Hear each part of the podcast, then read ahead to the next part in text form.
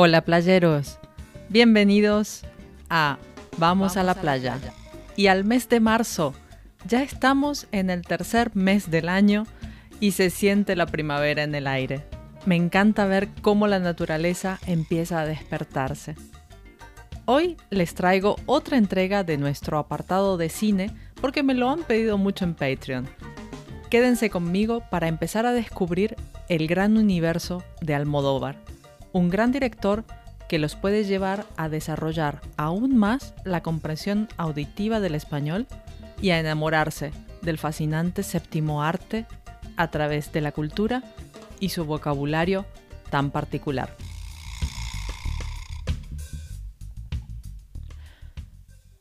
Empezamos el mes de la primavera con una explosión de color, y es que Almodóvar es color, pasión y sobre todo emoción.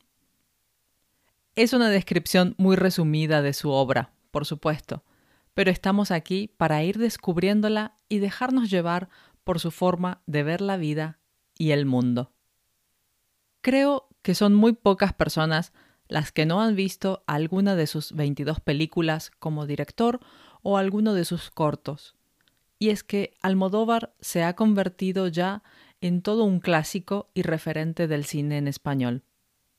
Para aquellos que no saben mucho de él, les puedo contar que además de director, productor y guionista, también es actor, músico y escritor, entre otras cosas.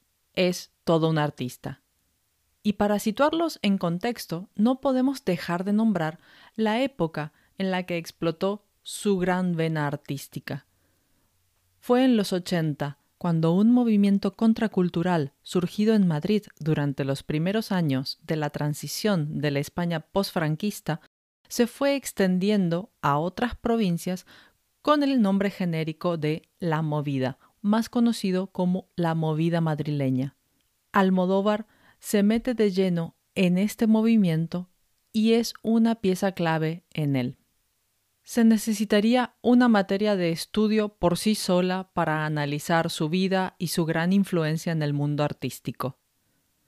Hoy no podríamos concebir el cine español sin Almodóvar. Así que por nuestra parte iremos analizando sus películas y la forma en la que podemos aprovecharlas para comprender mejor la cultura y costumbres españolas, así como la forma de pensar que nos va a ayudar a entender mejor el español, que es nuestra materia de estudio. Una de las películas que me han pedido es Dolor y Gloria. Me parece una película perfecta para empezar con Almodóvar. Y es que se dice mucho que es prácticamente su biografía. La respuesta a esto es sí y no. Es verdad que él mismo se toma como referente a la hora de crear el personaje principal, y muchas cosas son reflejos de su propia vida, pero hay otros aspectos que no se asemejan en absoluto. He visto y leído muchas entrevistas que le han hecho a él y a los actores después del estreno, y casi ninguna tiene pérdida. Vamos a hablar de lo que trata la película y dar algunas explicaciones al margen para poder entenderla mejor. Después, que a unos les guste más o menos, es cuestión de gustos. Dolor y Gloria trata de la vida de un director de cine, Salvador Mayo, protagonizado por Antonio Banderas. Este director, que sin lugar a dudas se ve como el alter ego de Almodóvar, está en una fase de decadencia y tiene muchas cuentas pendientes con su pasado. Está en el ocaso de su vida y aquí está la primera clave, el declive, el paso del tiempo, el tiempo es el gran protagonista.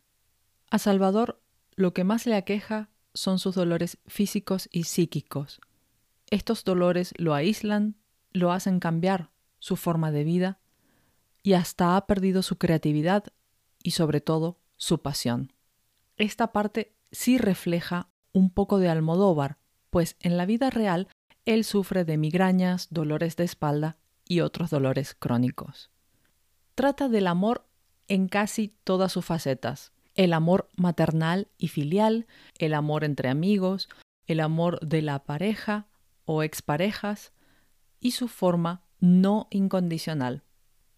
Hay una figura recurrente en el cine de Almodóvar y es el de la madre.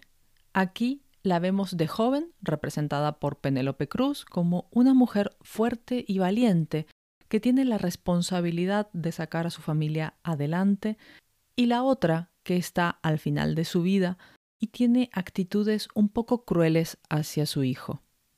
Esto lo explica muy bien Almodóvar en una entrevista y habla de estas mujeres que hoy están en sus ochentas y son esas madres de la posguerra que sienten que la vida no ha sido justa con ellas. Nadie ha reconocido su esfuerzo y por eso no saben cómo envejecer y mucho menos ser felices. Y esa crueldad o dureza que hoy tienen es por la amargura que sienten en sus vidas. Aquí no podemos ver la relación del director con su madre, porque como él cuenta, su relación fue muy buena y ha tomado solo un diálogo de la vida real. El recuerdo de su primer amor lo hace recordar cómo nace su primer deseo, que es también en realidad su deseo de vivir y crear lo que ama. Porque esa es su esencia, y lo vemos en una frase que dice el personaje de Cecilia Roth. Si no escribes ni ruedas, ¿qué vas a hacer? Esa frase lo resume todo. Se encuentra con algunos fantasmas del pasado, uno de ellos, un actor al que dirigió en su primera gran obra maestra y con el que terminó muy mal, pero un homenaje de su película lo lleva a reconciliarse, no solo con él, sino que consigo mismo y sus adicciones. También aparece un gran amor del pasado, donde volvemos a ver a Leonardo Sbaraglia, y la relación con el amor que se volvió racional en un momento y dejó de existir para el bien de los dos. Como el propio Almodóvar describe a sus personajes, estos son un poco Frankenstein, ya que tienen algo de real, pero mucho de invención, y no existen de verdad. Antonio Banderas hace un trabajo muy distinto al que estamos acostumbrados a ver, y se nota la complicidad con el director y sus similitudes son impresionantes, pero sin caer en la imitación. Durante toda la película se ven alusiones a su filmografía y la Casa de Mayo es literalmente la casa de Almodóvar recreada en un set de grabación. Todos los elementos son reales, banderas, usa su ropa, sus zapatillas y hasta los cuadros los trajeron de su casa. No es necesario conocer a Almodóvar para ver esta película, pero reconozco que es muy interesante cuando ya lo conoces y aún más si has seguido un poco su trayectoria. La han comparado con otras grandes películas como Fellini ocho y medio, La Noche Americana o Memorias de un seductor. Personalmente encuentro que es una obra magistral y la recomiendo totalmente. Les voy a dejar todos los enlaces a las entrevistas, reportajes y críticas que he leído y visto en los comentarios por si quieren ver y escuchar a Almodóvar hablando de su trabajo. Es muy interesante, de verdad.